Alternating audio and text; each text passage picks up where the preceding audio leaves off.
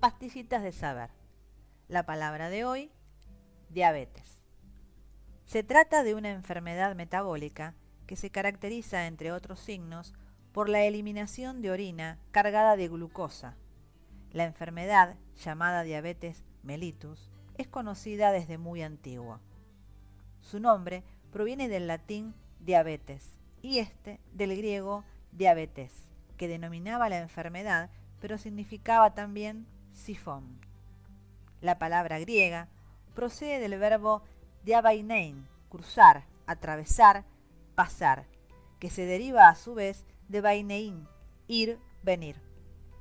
En el Río de la Plata es frecuente la forma diabetis en el habla popular, por confusión con el sufijo itis, inflamación, presente también en palabras como apendicitis, hepatitis, por ejemplo.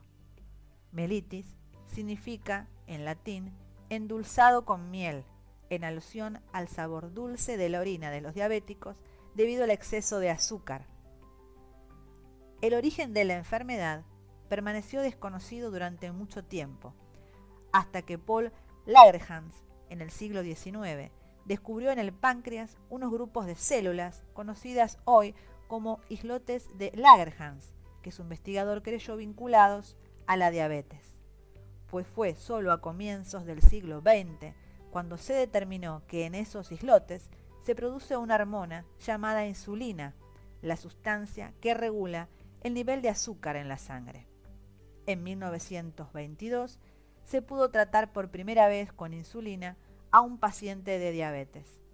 También se llama diabetes a otra enfermedad con causas y síntomas diferentes, la diabetes insipidus, pero la diabetes mellitus es con mucha frecuencia la más conocida. Hasta la próxima pastillita de saber de correctores en la red.